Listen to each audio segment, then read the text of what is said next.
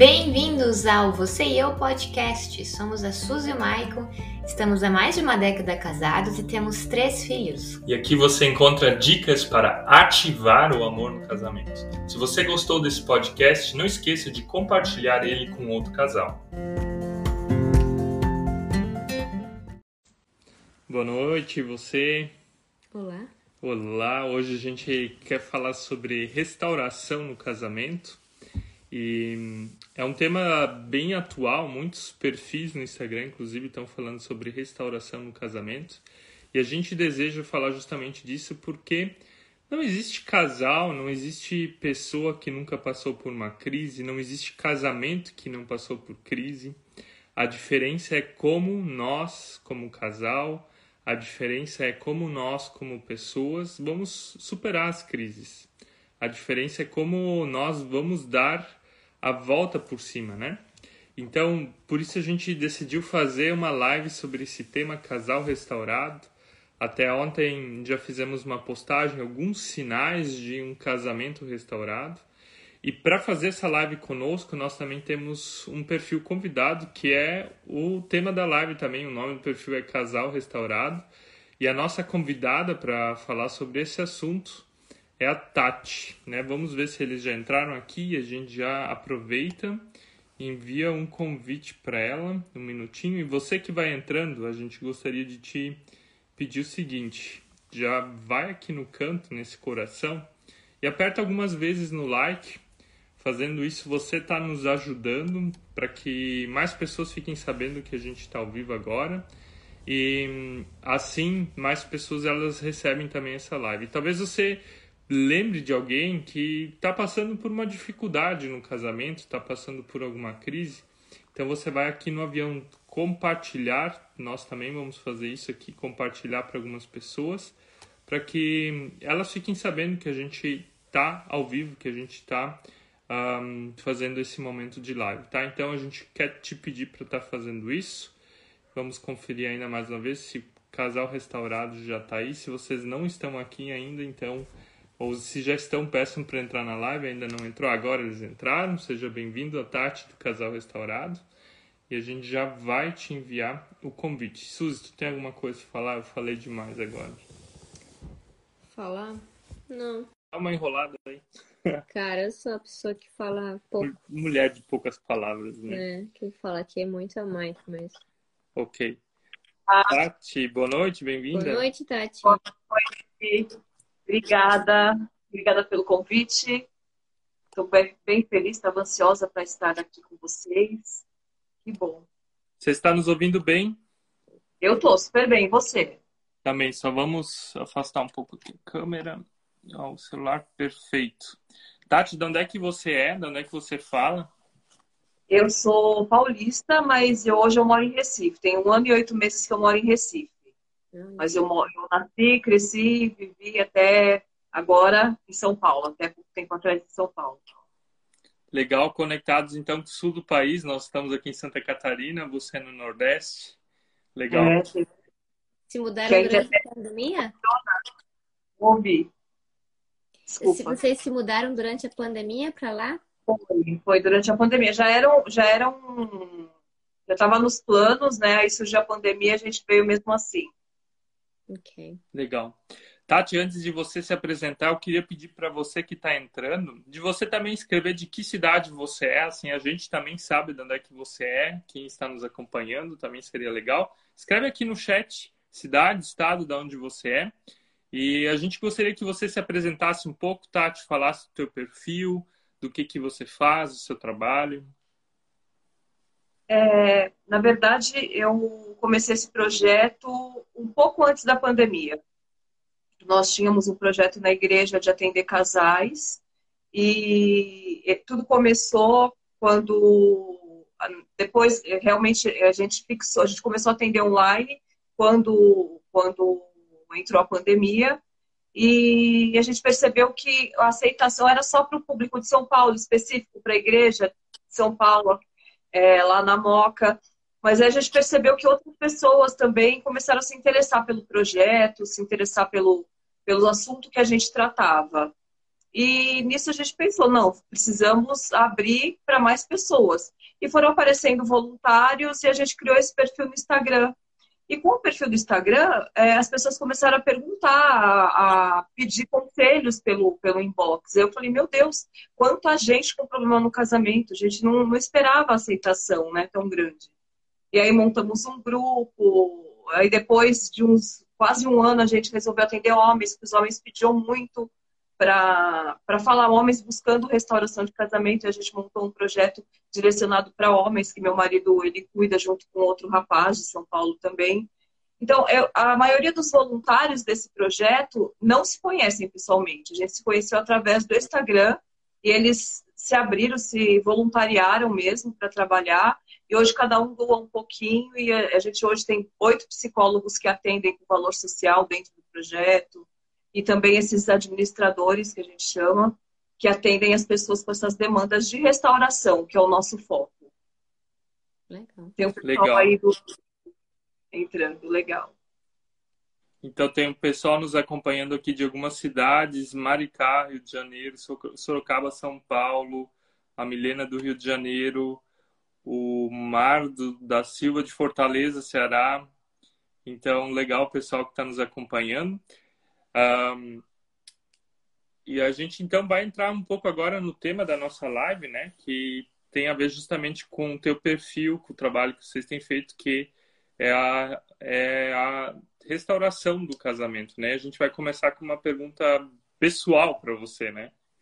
E Tati, esse tema assim, restauração, é um tema é, de foco de vocês e talvez vocês passaram por uma restauração ou é pela demanda mesmo? Não, eu passei pela, pela restauração do meu casamento em, em 2018 eu entrei numa crise, aí em 2019 nós nos separamos. Eu fiquei cinco meses separada do meu marido e foi assim um momento muito difícil na minha vida.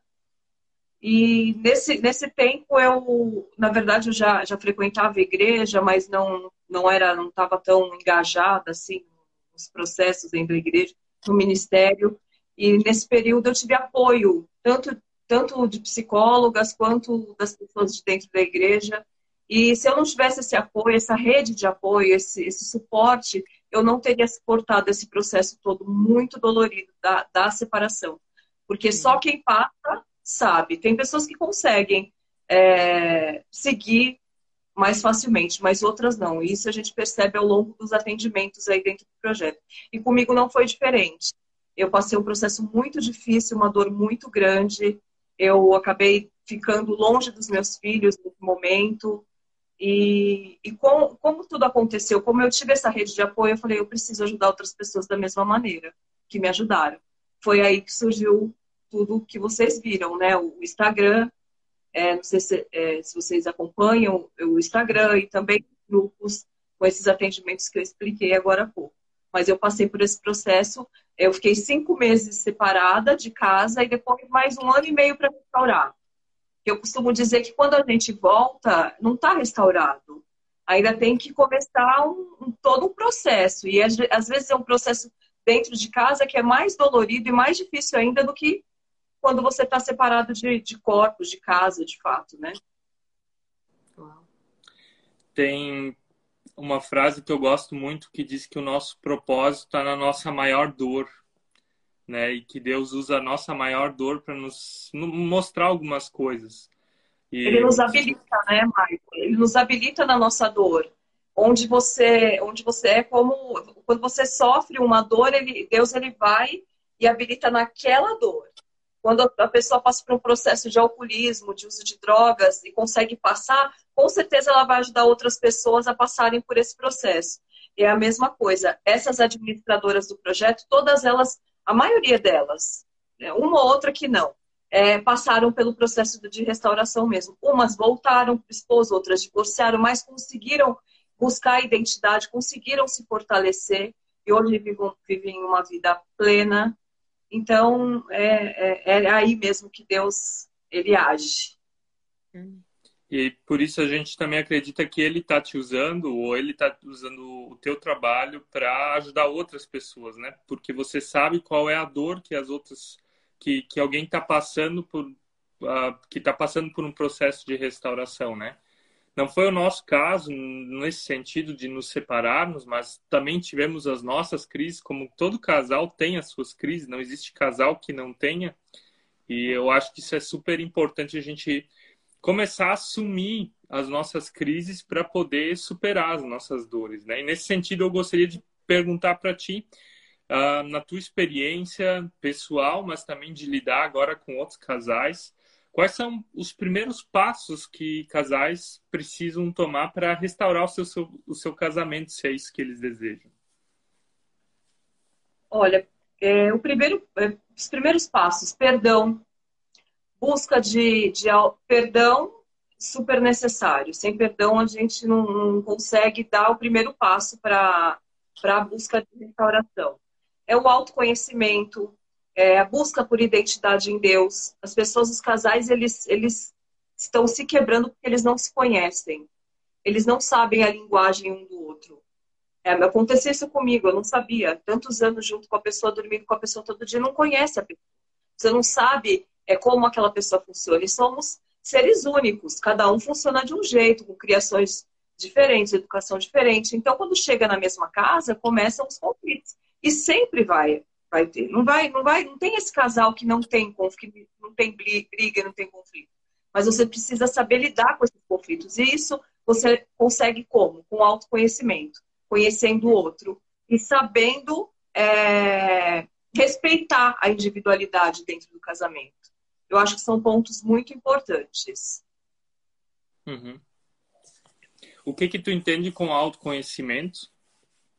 Autoconhecimento é você, você buscar a sua identidade, isso é a identidade, saber quem você é. Eu descobri a minha identidade fazendo terapia, descobrindo quais eram os meus, os meus desejos, como eu funcionava, por que eu funcionava de determinada forma. Às vezes eu cometia muitos erros, eu tinha muitas é, coisas que me machucavam, eu não sabia por que, que aquilo me machucava. Então, você fazendo terapia é uma busca por autoconhecimento. Você fazendo uma, uma reflexão, é, anotando os pontos que te machucam e, e, vendo como você funciona, é uma busca por autoconhecimento. Eu acho que, é, lendo a palavra de Deus, também, eu, dentro da palavra de Deus, eu também descobri qual era a minha identidade em Deus. Eu, eu descobri que eu era filha e que Deus tinha o melhor para minha vida. Então, são pontos bem importantes para a busca de identidade. Um, até é interessante aquela história do, de andar de avião, né? Quando você vai, entra no avião, tem todas aquelas instruções que as aeromoças dão que, ah, se o avião uh, despriorizar, não sei agora o termo exato, mas vai cair a máscara, a máscara, então a primeira coisa que você tem que fazer é colocar a máscara em você e depois na pessoa que está no teu lado, mesmo que sejam crianças ou filhos, né? Nós somos aqui pais e crianças pequenas e a nossa tendência é querer nos colocar no lugar deles, né? E de querer talvez colocar a máscara primeiro neles. Mas se a gente deseja ter esse autoconhecimento para restaurar nosso casamento, é justamente isso. É saber se entender, é saber cuidar de si mesmo, né? Quando a gente entende que quando a gente entende que Deus nos ama, a gente consegue amar o próximo, né? E se a gente não entender isso, o casamento ele não é transformado. Não, não mesmo. É desse jeito. Se você não consegue é, se amar, se gostar, se entender, como que você vai conseguir cuidar do seu cônjuge? Como que você vai conseguir é, levar o seu casamento de uma maneira saudável? Os conflitos vão acontecer e você vai sempre culpar o outro porque você não conhece quais são os seus erros, você não sabe, você não sabe se olhar, falar não, eu assumo que é, realmente é uma falha minha. Quando você se conhece, você, se, você, você olha e fala, não, realmente essa é uma falha. O que ele está falando é verdade, porque eu sei quem eu sou. Mas quando você não se conhece, você sempre coloca a culpa no outro. E aí, um colocando a culpa no outro, o que vai acontecer? Brigas, discussões, é, violência psicológica, violência até física, e hoje tanto, tanto feminicídio, tantas mortes que a gente vê por aí. Por isso. Porque começa um. Porque ninguém mata da noite para o dia, ninguém separa da noite por dia é, é, é uma coisa que vai acontecendo. Então, hoje, hoje por exemplo, hoje eu tenho um, um casamento com, com ele, meu marido. A gente briga, claro, todo, todo casal tem, né? Como a gente já falou. Mas a gente, a gente para. Não, ele funciona assim. Hoje, eh, se eu falar isso, ele hoje vai dar confusão. Então, deixa eu ponderar aqui, deixa eu ficar quietinha hoje, quando tiver tudo mais calmo, eu vou, eu converso com ele dessa maneira, porque eu sei que dessa maneira ele vai, ele vai aceitar melhor, ele vai receber melhor. Então você tem um equilíbrio e esse equilíbrio é com autoconhecimento. Amém, amém. E na questão ali do, do perdão que você falou, né, que seria o primeiro passo, o que seria esse perdão lá? Poderias explicar um pouco? Quando a, a maioria das pessoas que elas nos procuram, né, é, normalmente a, a 90% eu vou falar para vocês, é, é, adultério. As pessoas elas costumam é, quebrar tudo isso e, e, e, nesse meio tempo acaba acontecendo adultério. Não, não que, que ah, tá tudo bem, do, do dia para noite eles um trai o outro. Não, acontece, começa a acontecerem as crises dentro do casamento e aí acaba nesse adultério. Muitas vezes se separam por tantas brigas e nessa separação entra, acaba entrando uma, outra, uma terceira pessoa. E, e esse perdão ele é necessário tanto nessa quando acontece esse adultério, quando acontece também as, as ofensas, as brigas, eles precisam se perdoar. Se você, se você entra para uma restauração e você come, continua jogando os erros do passado, não existe, não tem como restaurar. Não tem como restaurar um, o hoje, um presente, pensando no futuro, ficando lembrando do passado o tempo todo, jogando na cara o tempo todo. Isso é um inferno, ninguém vive debaixo disso. Então, se você decidiu perdoar os erros do passado, é, é o ponto final. Ninguém vai esquecer. Como eu sempre falo, esquecer ninguém esquece. Porque ninguém tem amnésia aqui, ninguém é doente. Vai lembrar do que aconteceu. Mas tem que lembrar de uma maneira. É, foi um aprendizado. Isso não pode doer mais. Quando você perdoa, essa dor ela tem que ir desaparecendo. Você vai lembrar, você vai olhar para a cicatriz e não vai doer mais. Isso é perdão. E as pessoas, elas falam, ah, eu perdoei. Só que toda hora fica chorando, lembrando da amante, do amante. Ah, que fez isso, fez aquilo. Ah, eu não perdoo, não consigo. Eu perdoei. Eu perdoei sim. Mas só fala que perdoou. De fato, não perdoou. Então, sem essa cura interior do perdão, é muito difícil. É quase que impossível. Interessante que, falando em termos de Bíblia, amor é uma decisão, né? É uma decisão que Deus tomou por nós. O perdão, ele também é uma decisão. E ao contrário do que a maioria das pessoas pensam, eles, as pessoas acreditam que é um sentimento. Ah, eu tenho que sentir perdão pela vida da outra pessoa. Mas é. o sentimento ele só vai vir quando você decidir perdoar, como o amor, né? A paixão de um casal ela passa, né? Aqueles dois, três primeiros anos que a gente tinha e viu o outro assim como uma, algo idealizador, isso passa. Então depois tem que vir o amor, a paixão precisa amadurecer, a decisão de amar sempre vai trazer de novo a paixão. E o mesmo é o perdão, né? Se a gente não decidir perdoar as ofensas do outro, não vai vir o sentimento, a paz interior de perdão, né? E isso que é o fundamental quando você fala, né? As pessoas, elas não perdoam, na verdade, elas não decidem, elas não dizem para si mesmas, eu quero perdoar, porque se ela não tomar essa decisão, não é possível deixar o passado para trás, né? Exatamente. Porque elas, as pessoas, elas costumam falar, é, eu não amo mais, o que ele, o que ele fez comigo, o que ela fez comigo, acabou o amor. Eu entendo que é, é, uma mistura né, de sentimentos, é uma dor muito grande, então é, as pessoas costumam falar isso. Só que amor, como você disse, é uma decisão também. Quando a pessoa decide perdoar, ela, ela automaticamente ela vai decidir amar. Porque o meu marido, ele, ele falava, eu não sei, eu não te amo mais. Ah, e, e eu falava, mas amor é uma decisão. A gente não pode deixar. Eu insistia nesse ponto de vamos reconstruir, vamos tentar, vamos reconstruir a gente reconstrói o amor e de fato o amor dá para reconstruir. Porque é uma decisão em amar. Eu vou te amar, eu vou, eu vou pensar na nossa família, então nós vamos amar. É diferente de paixão. A paixão realmente, como você disse, um ano, dois, acaba. Mas o amor não. O amor, a gente decide todo dia acordar de manhã, olhar para o nosso cônjuge, eu amo essa pessoa. Eu amo essa pessoa que está construindo o um futuro comigo, uma vida comigo. Mesmo com todos os defeitos. Quando a gente decide, a gente ama até os defeitos não é? Uhum. Deixamos do outro, porque é uma decisão. Exatamente. E essas duas palavras, né, amor e perdão, elas estão muito ligadas com Deus, com a espiritualidade, com aquilo que a Bíblia diz, né? E nesse sentido, a gente gostaria de saber de ti qual a importância de Deus para um processo de restauração. O que, que você vê que, que Deus pode estar contribuindo nisso? É, é fundamental, né? É, sem Deus, é, é eu, eu falo que é impossível a pessoa passar por esse processo se ela não tiver uma espiritualidade, se ela não acreditar em Deus. É, muitas pessoas que, que chegam num casal, é, que elas não têm nenhuma, nem, não acreditam em nada, em fé, a, maioria delas elas desistem, porque o processo ele é muito difícil.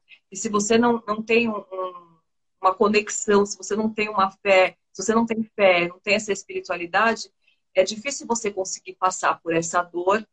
E, e, e nós sabemos que o mundo está aí, com, com, tantas opções, um mundo com. Então, é, é, até utopia falar em Deus dentro do casamento para o mundo, né? É uma coisa que é, é tão banalizado o casamento, as, as, pessoas preferem trocar do que, do que consertar. Porque é tudo muito novo, é tudo muito rápido, os amores são líquidos. As pessoas falam assim, já casam hoje em dia, se não der certo a gente separa. Então é bem utópico alguém chegar na, na, na internet aqui e falar, não, é, tem que ter Deus dentro do casamento. Para o negócio dar certo, para a conta fechar, tem que ter Jesus no casamento. Como na Bíblia, lá em Caná da Galileia, o, o convidado principal foi Jesus, que, que fez a água se transformar em vinho e tudo deu certo. Então tem que colocar Jesus no casamento todos os dias, porque senão não dá. Quem que vai aguentar o mundo do jeito que está hoje se você não tiver um suporte de Deus? Então é, é, é, é, o principal. É o principal. Se não tivesse Deus no meu casamento, primeiro que eu não teria restaurado, porque era um casamento impossível de ser restaurado. E, mas eu acreditei em, Mateus 19, 26, que diz que para os homens parece é, impossível, mas para Deus não existe impossíveis. Eu acreditei nisso e eu fui até o fim e restaurei meu casamento. E eu acho que é assim. É assim que tem que ser e eu acredito mesmo que dá para restaurar. E em Deus dá para restaurar, em Deus dá para perdoar, em Deus a gente consegue viver uma vida feliz, mesmo com tantas adversidades aí fora. Amém. Amém. Inclusive, a gente tem uma postagem que vai sair amanhã de manhã, é uma postagem que a gente já fez há mais tempo, mas é um triângulo, talvez você deve conhecer, não sei de quem que é, não sei mais a fonte, mas na ponta do triângulo está Deus, num lado está o marido e no outro lado está a esposa. E a frase é: quanto mais perto o casal está de Deus, mais perto eles estão um do outro. Quanto mais longe eles estão de Deus, mais longe eles estão um do outro, né? E é se a gente pensar nisso que você falou, é justamente isso: a proximidade com Deus também é a proximidade com o cônjuge, né? E se a gente deseja essa restauração com o cônjuge, não adianta só idealizar a outra pessoa, né? A gente tem que primeiro fazer aquilo que você falou antes ali do autoconhecimento, que leva ao perdão, que leva ao amor verdadeiro e que também nos aproxima da fonte, né? E perto da fonte, a gente também vai se aproximar do outro, porque a gente vai ver o outro como imagem e semelhança de Deus, a gente vai ver o cônjuge como um ser amado por Deus, que erra, mas que também é perdoado, né? E essa, essa é uma grande sacada, né? Eu acho que sem Deus não tem como um casamento dar certo, né? Eu acho que é, o, é um dos passos fundamentais nesse sentido. Um, Tati, antes da gente continuar, eu gostaria de pedir ainda para você que está nos acompanhando, de que você deixasse seu like se você não deixou ainda, aperta algumas vezes aqui no coração. E também se você tem uma pergunta bem concreta sobre restauração, que você possa estar tá colocando ela aqui Pode colocar também de modo anônimo, a gente vai estar respondendo ela. Um, também tivemos algumas perguntas nos stories hoje, talvez a gente pode estar indo ao encontro delas depois ainda. Mas se você tem uma pergunta, a gente também gostaria de, no decorrer agora dos próximos minutos, dar, dar prioridade para ela. Faça a tua pergunta, não tenha medo de perguntar. Provavelmente tem alguma coisa te incomodando, né? Senão você não estaria aqui assistindo essa live agora. Então, a melhor forma de você poder tratar isso é colocando isso também para fora. E a gente vai estar tá aí para te auxiliar nisso, né? Então, bora para nossa próxima pergunta primeiro. Tati, quais, uh, quais seriam os sinais de um casamento já restaurado? Quando, quando você percebe que a comunicação voltou, eu acho que é um, é um um bom sinal. Quando, porque normalmente quando o casamento ele está nessa crise, é, a comunicação ela acaba, é o casal só briga. Quando você percebe que um casal ele fica num restaurante e os dois estão no celular, né, que hoje em dia a gente percebe isso, há um ponto de interrogação nesse pra, pra, é algo para se olhar e checar, porque eu acho que um casal ele tem que ter esse tempo para ele. Então, a comunicação, é... eu acho que a comunicação é o principal do, do, do casal assim restaurado e voltar a, a, a ter a intimidade, voltar a, a, é, fazer os programas que faziam no começo do namoro. Isso mostra que, porque muitas pessoas me perguntam assim, ah, como que a gente volta a, a ter aquele casamento eu acho que você tem que buscar lá o que fez você se apaixonar por ele. O que você fez se apaixonar por ela? O que, o que te chamou a atenção no seu marido, no seu, na sua esposa? E, e como que era o começo do namoro? E voltar a fazer essas pequenas coisas. Levar para jantar, levar para o cinema. Muitos, ah, não tem dinheiro. Não, leva para um, passear numa praça, num shopping. Não precisa, tem coisas que dá para fazer que não precisa gastar dinheiro. Então, é uma boa conversa, é, colocar limites e também fazer essas pequenas coisas, pequenos gestos, são, são sinais de que o casamento está começando a entrar nos eixos. Tati, tem algumas perguntas aqui. Eu vou primeiro ler uma que veio de modo privada. A minha esposa foi embora hoje de casa. Como devo agir?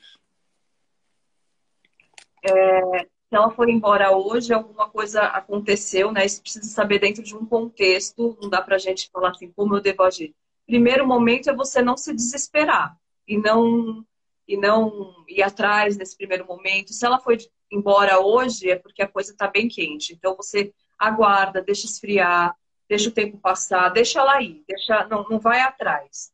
Aí depois, com o tempo, você vai ter uma se você pelo, pelo que eu se você está aqui é porque você quer restaurar, você quer sua esposa de volta não está feliz com essa situação. Então você deixa o tempo passar uma semana, duas e tem uma conversa com ela veja o que está acontecendo, tenta é, saber. Muitas vezes ela tentou te comunicar alguma coisa e você não ouviu. Dessa vez você presta atenção em tudo que ela tem para te falar e coloque os pontos aí necessários para começar essa busca por restauração. Às vezes, gente, um, um término assim é, é um momento onde o casal tem para, como a gente falou, se conhecer, buscar se entender, saber qual só a linguagem, a linguagem dela, todo mundo acho que já ouviu das cinco linguagens do amor. É super importante você ler esse livro e entender o cônjuge, qual é a linguagem do amor dele. Quem sabe esse tempo é um processo para você fazer tudo isso e depois voltar de uma maneira que nunca mais passe por essa situação. Mas no momento deixa ir. Eu acho que é um momento de você aproveitar também para se conhecer, né? Sobre autoconhecimento que a Tati falou antes. E de se Sim. perguntar onde é que eu errei, o que, que eu poderia ter feito de diferente, né? Não de olhar agora para a esposa e falar, poxa, ela, ela que errou, ela que saiu de casa, mas perguntar bem seriamente de ti diante de Deus, né? O que, que eu posso fazer para recomeçar, né? A restauração do casamento vai começar com a tua restauração, né? E se, se você usar Sim. esse tempo... Desculpa. É sempre a restauração pessoal, né, Maico? Sempre, em é. primeiro é. lugar. Eu achei importante o que você falou, Tati, da questão de, uh, de realmente deixar a pessoa aí, porque se você já encheu o saco dela já assim, não vai deixar ela respirar, né? Ou até mesmo dizer, meu, é por isso que eu também saí, porque, né, só me enche o saco e não me deixa respirar. Então, é importante realmente, talvez até com isso a outra pessoa sinta falta de você, né? Tem que deixar aí nesse primeiro momento, tem que deixar. Tem que respeitar a decisão do outro. Não adianta forçar. Gente, é, é, e são erros que, a gente, que eu cometi, são erros que as pessoas cometem. No desespero, você vai lá, pede pelo amor de Deus, aí se humilha e, e agarra a pessoa e faz escândalo e faz, perde o equilíbrio emocional. Só piora a situação. Nesse momento é deixar esfriar. Tem uma pergunta agora que desenvolve a outra, né? A outra era uma situação de alguém que tá, que a pessoa acabou de sair de casa e aqui veio uma outra pergunta antes no chat. Não vou ler os nomes, tá? Para deixar um pouco mais ah, de forma anônima. Estou há seis meses separada, mas nunca nos afastamos. mas ele me procura para namorar e depois se afasta. Quando acho que estamos nos aproximando, ele se afasta. Como lidar com isso? É muito comum. É... Primeiro que essa, é... você tem que se posicionar, o posicionamento. Se, se vocês estão separados e ele te procura para sexo, você tem que cortar isso. Presta atenção, pensa comigo é, é uma coisa que a gente acaba não pensando, porque vai tanto na emoção, a gente quer tanto essa restauração, que você, e também a saudade, a vontade de ser tocada. Então é muito normal isso acontecer, mas vamos pensar friamente. Você acha que ele vai voltar para você, sendo que ele tem as duas coisas? Ele tem o, o, o, sexo com a esposa, o aconchego do lar, aquele carinho quando ele sente falta, e ele também tem a vida de solteiro? Porque provavelmente esse homem, ele tá curtindo a vida de solteiro dele. Não estou falando que ele está com alguém, mas ele está vivendo essa vibe. E aí, quando ele, ele sente aquela, que, que aquilo não está legal, aí vem aquele vazio existencial, ele volta para o lar, para você, porque provavelmente tem um sentimento, a convivência não acaba do dia para noite. Aí ele supre essa necessidade momentânea. Aí ele fala, não, aqui ela está quietinha ali, ela, a hora que eu quiser ela vai estar tá aqui. Aí ele vai para o mundo de novo. E ele vai te enchendo de esperanças e vai ficar nessa triangulando. Você acha que isso vai dar algum, algum resultado para um, restaur... um casamento restaurado em Deus? Então você precisa ter um posicionamento. É falar não, é não. Ó, é não, eu não quero assim. Eu quero restaurar, tem aquela comunicação, mas coloque limites. Limite é necessário nesse caso. Porque senão você não vai restaurar seu casamento. Muito bom, muito, muito bom. bom. É, é que algumas pessoas elas não amadurecem, né? Não adianta só se afastar e achar que depois ah, vamos voltar, tá, vai estar tá tudo normal. Eu acho que, ah, como tu falou antes, quando um casal realmente se afasta, sai de casa, dá para olhar isso de um ponto de vista positivo, que é justamente para restauração pessoal, para amadurecimento, né? E no que tu mencionaste dessa história ali, parece que ele não amadureceu, né? Então ele tem que amadurecer primeiro, senão os problemas vão voltar e vão ser os mesmos, né? E mesmo que ela volte, mesmo que ele fale assim, ah, eu quero voltar hoje, mas se ele está fazendo isso, ele vai continuar fazendo. Ele vai ficar com, com você em casa, aí vai, vai aquela aparência de novo de casal restaurado, e aí vai continuar indo para a rua, porque ele não está transformado. O casamento, para ser transformado e restaurado, os dois precisam dessa restauração pessoal e individual. Então, é, parece difícil, né? Parece impossível, mas não é. Como eu disse, em Deus é, é, é Deus é o caminho para isso tudo. Uhum. Uma outra pergunta: quando o homem não tem diálogo, fica complicado. Já abri os olhos, estou direcionando, mas estou buscando por dois. Ou seja, um, ela vê o que é importante para a restauração, mas com o homem não tem conversa, né? Parece só uma pessoa estar tá lutando. Como fazer numa situação dessas? É, mas normalmente é só uma pessoa que, tá, que luta mesmo. Né? Nesse caso parece que é a mulher, então ela vai, ela vai ter que pensar, tirar o foco dele, colocar o foco nela, na restauração dela, no autoconhecimento, tudo que a gente já falou aqui, e deixar ele, deixar ele que uma hora ele vai, ele vai enxergar a mudança nela, porque é, essa mudança ela vai acontecer porque a gente não consegue mudar o outro. Então não adianta ela ficar tentando dialogar, querendo conversar, pedindo para voltar, insistindo numa coisa que não vai acontecer, que só Deus pode mudar ele. Então ela se transforma, ela restaura a vida dela, ela busca algo que prazeroso, tira o foco sem tirar o foco. Dá para entender, mais ou menos? Tira o foco, foco do, do cônjuge, das coisas que ele está fazendo, mas fique com foco na restauração, orando, é, buscando esse autoconhecimento lendo a palavra, e tentando ver o que Deus quer para a sua vida. E que depois isso, a restauração dele é consequência. Ou não, né, gente? Também a gente fala isso muito no projeto.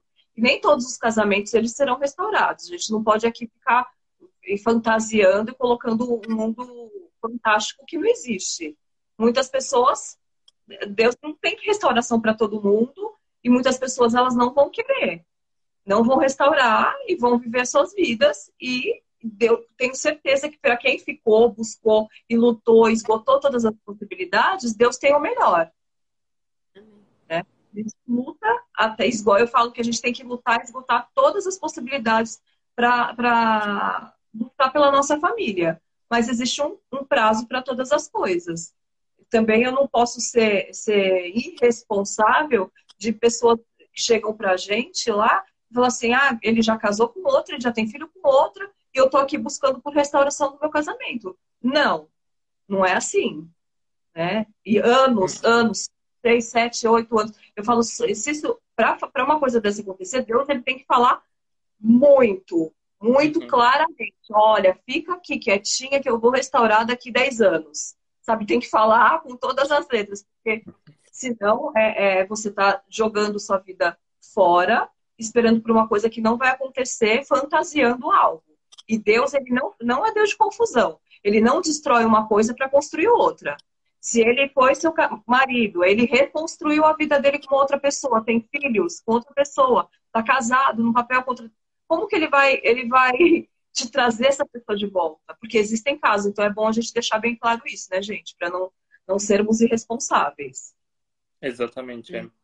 E em, e em, casos assim, ou em casos onde parece que daí a restauração não é possível, é importante que você, como pessoa, uh, viva a restauração pessoal. Porque se você for uma pessoa restaurada, você não vai mais ferir as pessoas que estão à tua volta, você vai poder entrar de uma forma madura no novo casamento, no novo relacionamento, né?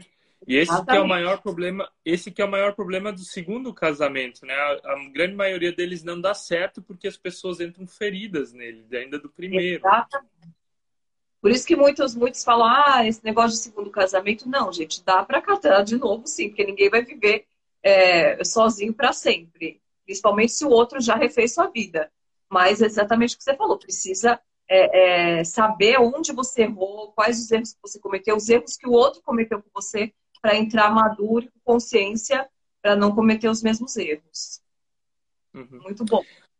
Aqui veio, tem uma chuva de perguntas aqui, a gente vai ter que selecionar, senão eu não vou, conseguir ver todas. Mas tem uma de compreensão ainda antes. O que, que é colocar limites no casamento? Isso ainda era antes da nossa rodada de perguntas, não sei se tu lembra, Tati. Lembro. É, colocar limite é você não permitir que o outro, porque existe, existe um limite, né? É, por exemplo, se o outro, vocês voltam e, e o outro fica, vou dar só um exemplo para você entender, se o outro fica jogando as coisas de antigamente na tua cara, você precisa pôr limite, não, é até aqui, eu não aceito isso. Se você me perdoou, então vamos limitar aqui, que é daqui para frente. É, esse é um exemplo. É, limite de, de, de brigas. Por exemplo, se a pessoa vem, vem discutir com você algo que já foi conversado. Eu falo que a comunicação é importante. Já, foram, já foi conversado, já foi decidido. Por que, que voltam naquele mesmo ponto? Então, eu falo, gente, a gente já conversou sobre isso? Para, até aqui. Então, tudo isso precisa ter um limite, que senão um vai atravessando o, o lugar do outro. Somos uma só carne? Sim, mas temos nossas individualidades. Então, a gente precisa ter um limite também para não aceitar é, essa, essa, até o, o passar desse limite se transformar até numa violência psicológica. Uhum. Aqui já vou aproveitar e fazer uma outra pergunta ainda. O que, que é a individualidade de cada um no casamento? Não, gente, vamos lá. Individualidade que eu digo é respeitar o como você funciona. Por exemplo, meu, meu marido ele adora é, chegar do trabalho, dar a comidinha dele, depois da gente jantar, ele ficar um tempinho dele ouvindo música. Essa é uma individualidade dele. Já pensou se eu for aquela chata e falar, poxa vida, poxa, você não tá comigo? Ah, por que, que você? Porque vamos assistir um filme, ah, vamos fazer alguma coisa, fica aqui comigo. E eu não respeito esse momento que ele quer ficar com ele, escutando a música dele. Muitas vezes ele pega, ele, ele, ele vai pro quarto, uh, ele quer ficar sozinho para orar, para ler a palavra também. Se eu não respeitar esse, esse momento, é, essa individualidade dele, isso pode transformar num, num, problema, numa crise.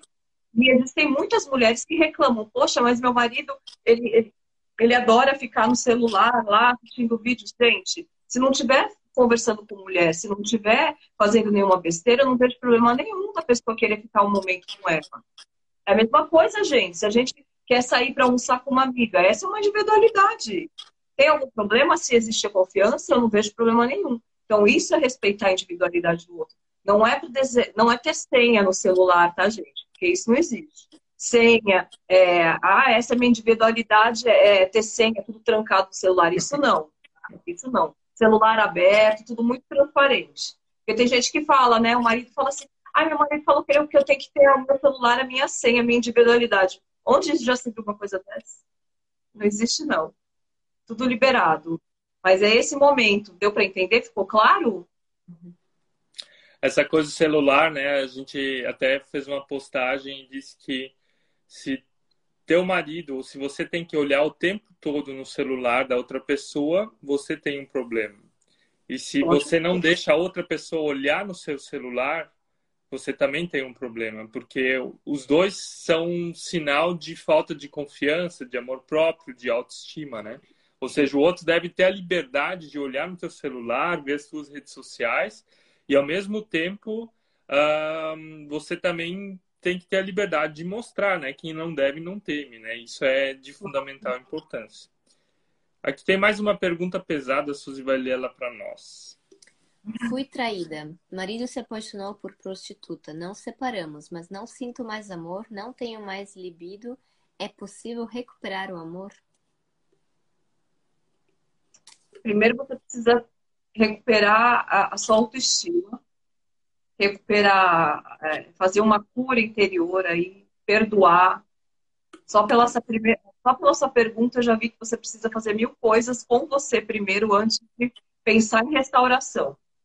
É uma cura e libertação, é o perdão, é cuidar de você, fazer coisas que você gosta, vai procurar um, cuidar da sua aparência, é fazer uma academia, é melhorar sua autoestima. Porque depois de uma, um, uma puxada de tapete dessa, a nossa autoestima, a autoestima da mulher vai lá pro, pro pé. Então se recupera, cuida de você, quando você cuidar de você é, e você olhar para ele e falar, não, eu quero meu marido de volta, ele se transformou, ele se arrependeu, ele pediu perdão. E aí dá, dá sim. Nada é impossível para Deus, como eu falei. Tudo se transforma. Amor é uma decisão. Mas você precisa estar tá bem com você mesma para isso acontecer. Vamos ainda uma, numa última pergunta e depois a gente passa para a parte final da nossa live, né? E tendo filho, também preciso impor limite? Pois às vezes ficamos com medo de ser rude e ele afastar, por exemplo, ter dias e horários. Ela está falando para pôr limite no, no, filho, é isso? Sempre, né? É isso mesmo que eu entendi? Eu acho que eu não entendi a pergunta. O que, que tu entendeu? Eu também entendi isso em relação ao, ao, filho e ao marido, né? De ter coisas claras, ter dias horários. Eu, é, sim, eu acho que é, é, aos dois, assim, ficou meio confusa a pergunta. É, os limites nos, com os filhos sempre, né?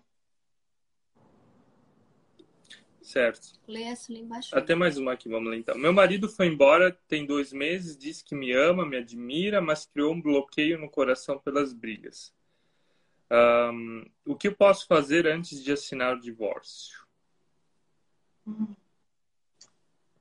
Não assina. Não assina. Se você decidiu restaurar, se você quer restaurar o casamento e ele diz que, que não ama, porque você está muito ferido com as brigas, não assina. No momento, dá um tempinho, espera passar. Se ele tiver te entregar a documentação, vai ficar bravo, vai, mas você confia em Deus e luta, busca por restauração, entra no projeto Casal Restaurado, vai ter uma ADM, vai ter psicóloga lá que vai te orientar. Não, não assina. Não assina. Se você está em dúvida, espera. Esgote as possibilidades. Tente restaurar. Deixa ele. Deixa ele permear. Aí depois... Olha, eu vou contar uma história aqui rapidamente. Uma vez, uns dois anos atrás, eu estava fazendo um curso e na hora da apresentação me perguntaram alguma coisa a meu respeito, eu falei sobre o projeto, falei, oh, tem um projeto assim assado. Aí uma, uma menina que estava na sala fazendo esse curso comigo, foi um pouco antes da pandemia, então ainda era presencial, ela veio me procurar. Ela falou: amanhã eu vou assinar o meu divórcio. Meu marido me trocou por outra. Ele era diácono da igreja, trabalhava na igreja, ele trocou por outra. É, eu olhei para ela e falei, sério? E você não lutou pelo seu marido? Três filhas, casamento de 20 anos. Eu falei, você não lutou pelo seu casamento? Ela falou, não, eu fui, pra, eu fui lá na igreja, a pastora falou para eu assinar mesmo, porque era uma traição, então que eu, que eu tinha que partir para outra. Eu falei, não assina. Se você está falando comigo, é porque você tem dúvida, então não assina. E ela não foi para o fórum e não assinou. Seis meses depois, ela estava com o casamento dela restaurado. Então, é, ela ia assinar, ele estava com outra, passou por um processo, muita dor. Ele, nesse processo todo que ela não assinou, ele, ele, eles tentaram algumas vezes, mas seis meses depois ela, ela deu testemunho de que o casamento estava restaurado. Então, fica a dica, não assina. Olha, vieram várias perguntas ainda aqui. Nós não vamos mais responder todas elas agora, mas se você tem dúvidas ou perguntas, você também pode entrar no perfil ali da Tati, do Casal Restaurado. Você pode fazer pergunta lá ou mesmo procurar ajuda de, de algum terapeuta que tem ali, ou mesmo no nosso. Faça a sua pergunta, a gente também tá aí para te ajudar, tá? E pode essa live lá no projeto, viu? A gente pode fazer um, uma outra mês que vem e a gente termina essas perguntas aí. Com certeza, vieram muitas perguntas agora mesmo. Uh, mas mostra que, que é uma coisa que a gente não vai poder solucionar numa resposta de alguns minutos, né?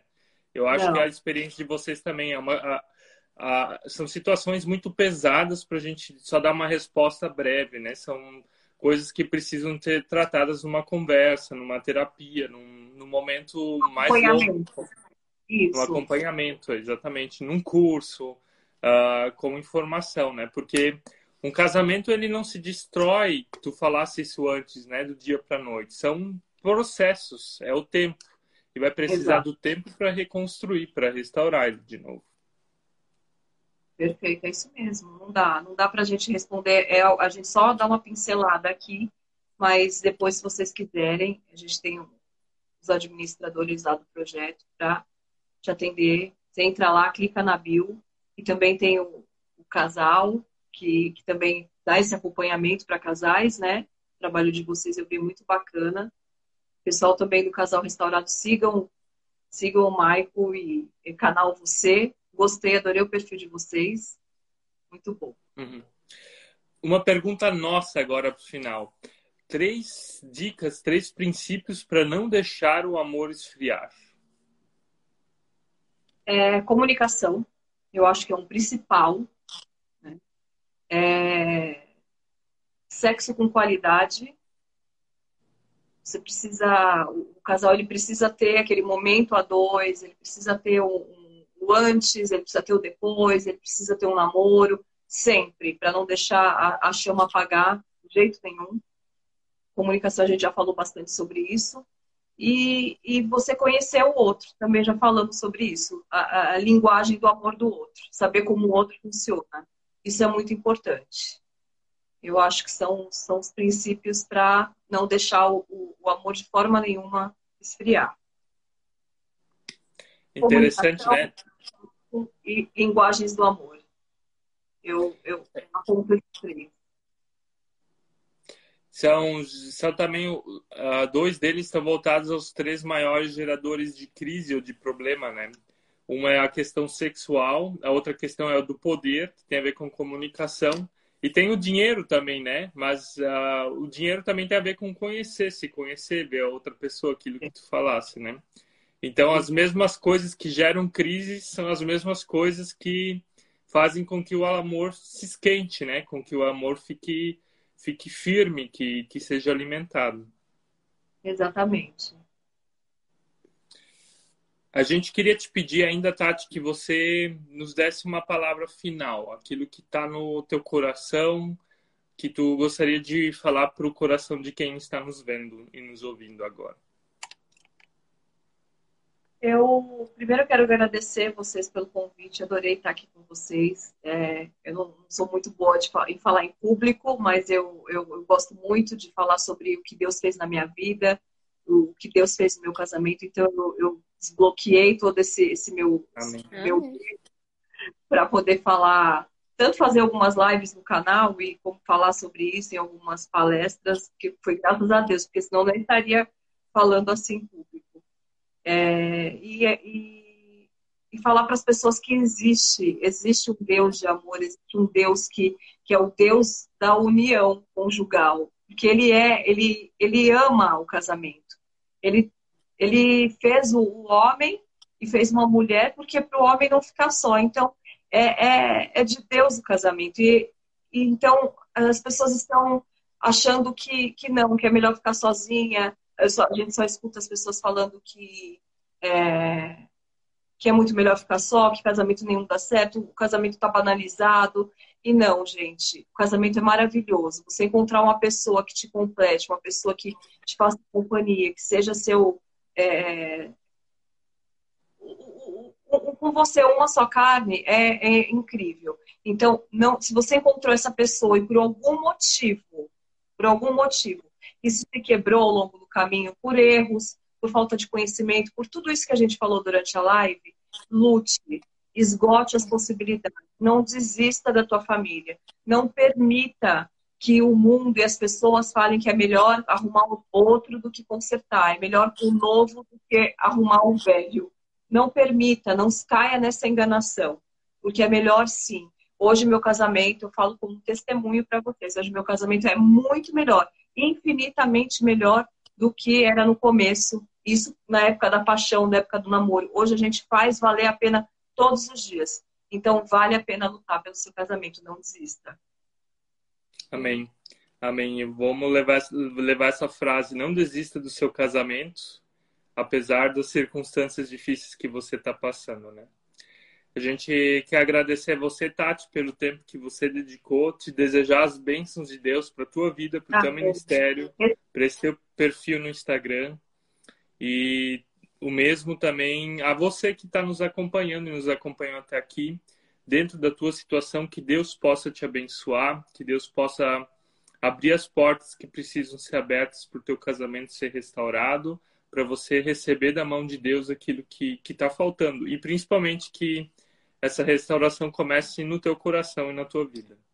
Tá? Muito obrigado a cada um de vocês. Muito obrigado, Tati. Obrigada, e... obrigada casal. Quem sabe a gente se vê numa outra live ainda aí. Fazer outra. No próximo eu vou convidar vocês.